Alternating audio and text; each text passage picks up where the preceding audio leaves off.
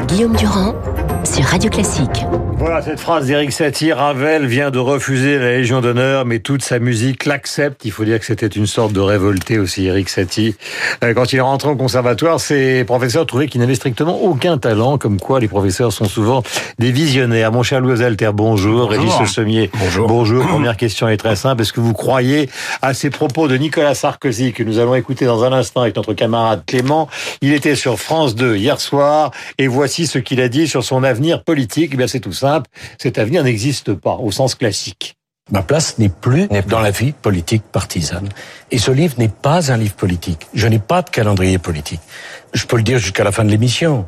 Vous pouvez me croire, pas me croire, mais on peut pas empêcher les gens. Je leur suis très reconnaissant de cette fidélité. Mmh. Mais aujourd'hui, ma place n'est plus là. Définitivement. Parce que dans la vie politique partisane, si je revenais, ça amènerait de la confusion et il n'y en a vraiment pas besoin.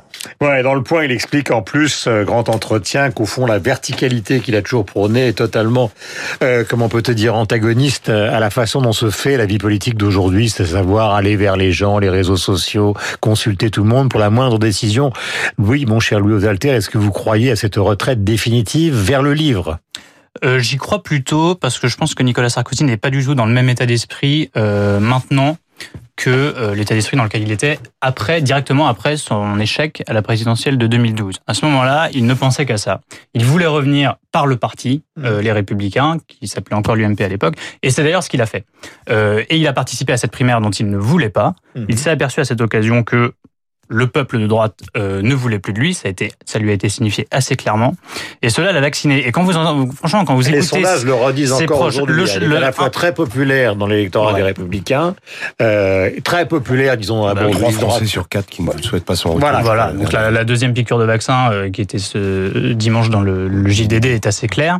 Euh, et effectivement, quand vous, vous l'écoutez lui et quand vous écoutez ses proches en parler, Mhm. euh, c'est vraiment cette défaite à la primaire de 2016 a beaucoup changé son état d'esprit. Mhm. Il ne veut pas d'un deuxième retour et surtout, il savoure actuellement, euh, disons, les fruits de la retraite politique. Vous savez, la retraite politique, tous les hommes politiques le savent. Dès que vous prenez un peu de distance, vous êtes plus populaire. Dès que vous êtes plus dans l'action, vous êtes plus populaire. Et ça, Nicolas Sarkozy le savoure parce qu'il prend une revanche Mhm. euh, euh, sur ce qu'était son impopularité et même la détestation d'une partie des Français à son égard quand il était au pouvoir et dans les années qui ont suivi quand il a essayé, il a essayé de reconquérir le pouvoir. Et ça, je pense qu'il aime le savourer et c'est plutôt ce qu'il essaye euh, de soigner. Après, le dernier trou de souris ouvert, et là aussi, quand vous écoutez ses proches, c'est un peu ce qu'ils sous-entendent parfois, c'est que si vraiment euh, la situation devenait trop dramatique, il, il se rêve parfois à demi-mot en, en recours, mais absolument pas en repassant par euh, le parti de la droite. Je voudrais qu'on écoute Yannick Jadot sur BFM, sur les discussions en cours à Bruxelles. On n'arrive toujours pas à trouver le moindre accord pour savoir qui va diriger l'Europe, ce qui est quand même invraisemblable après les élections européennes. Voici ces mots. On ne sait pas, on assiste euh, Oui. depuis euh, quelques semaines à un incroyable marchandage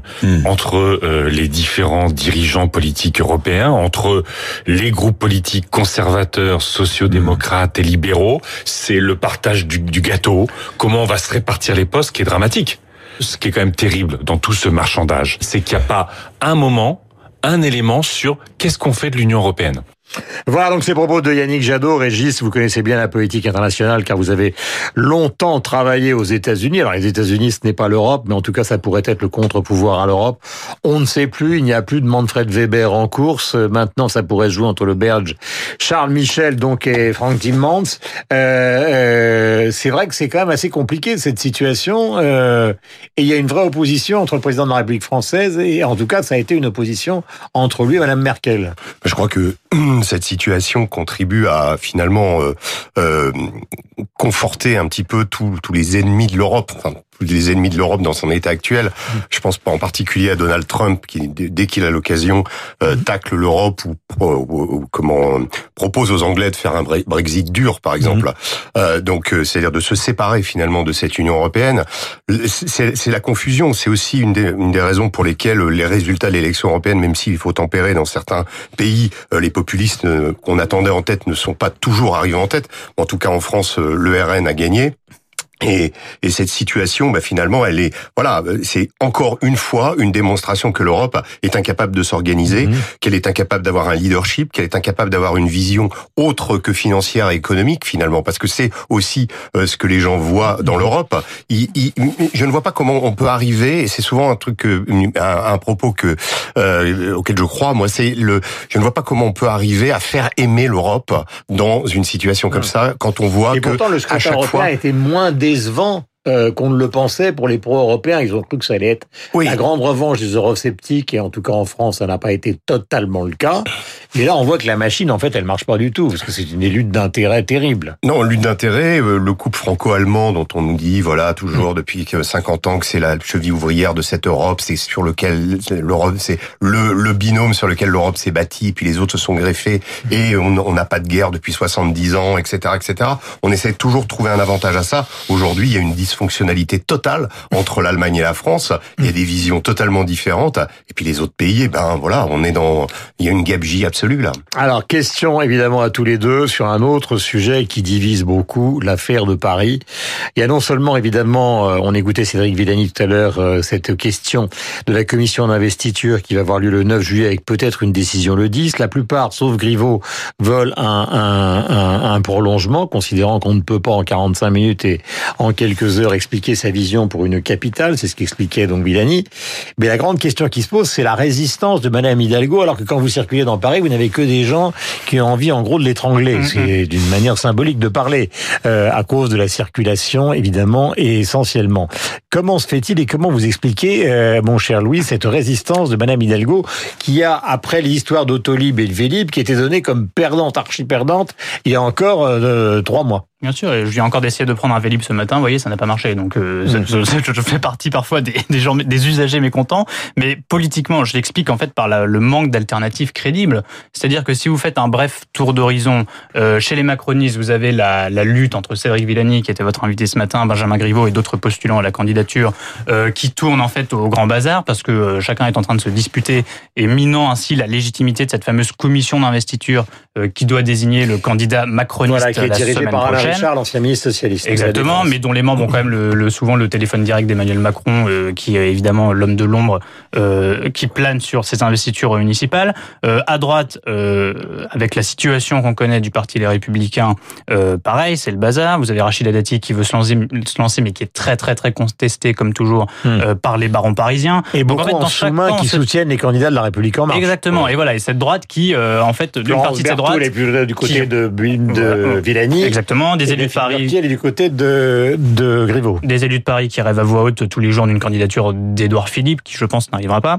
Euh, donc voilà, en fait, chaque le, le, le bazar dans chaque camp et l'absence de légitimité euh, d'un candidat mm -hmm. euh, sert Anne Hidalgo. Et en fait, on se risque de retrouver dans une situation où effectivement cette maire impopulaire aborde en situation de force et municipale, mm -hmm. pas par sa propre légitimité ou crédibilité, mais parce que ses adversaires se tirent tous dans le Est-ce que vous considérez, Régis, que le président de la République, qui a euh, sauver un peu euh, les européennes en intervenant lui malgré la candidature euh, un peu secoué de sa tête de liste. Est-ce que vous considérez qu'il peut laisser justement s'installer ce désordre? Parce que fondamentalement après les municipales il va bien falloir qu'il affiche quelque chose. Il va pas pouvoir dire euh, j'ai gagné 10 000 conseillers municipaux. Il va falloir gagner une ville. Et s'il perd Paris alors qu'il a eu 16 arrondissements où la, la République en marche est arrivée en tête et simplement 4 arrondissements pour les écologistes ça fera extrêmement désordre. Donc est-ce que vous croyez à l'idée du coup de poing sur la table à un moment ou à un autre bah, Je pense qu'il le fera de toute façon, puisque ce qu'on a remarqué, euh, ce qu'ont qu démontré les, les européennes de façon claire, c'est qu'une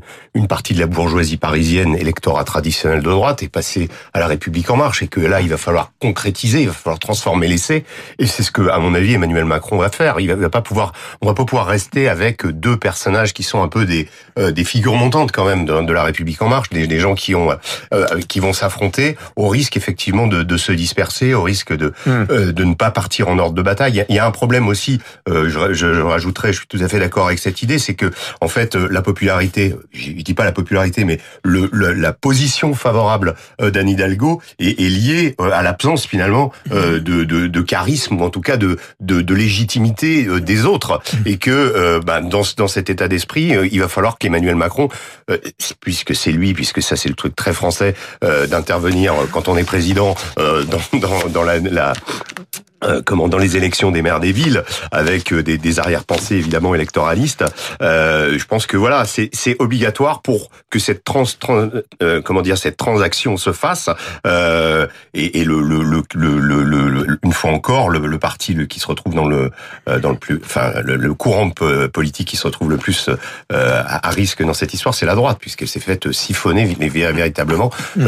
c'est vote traditionnel dans, dans, dans l'agglomération parisienne. Voilà, 4 juillet meeting de Cédric Villani avec euh, des points de vue très différents, différents candidats euh, sur l'avenir évidemment de ce que pourrait être euh, Paris.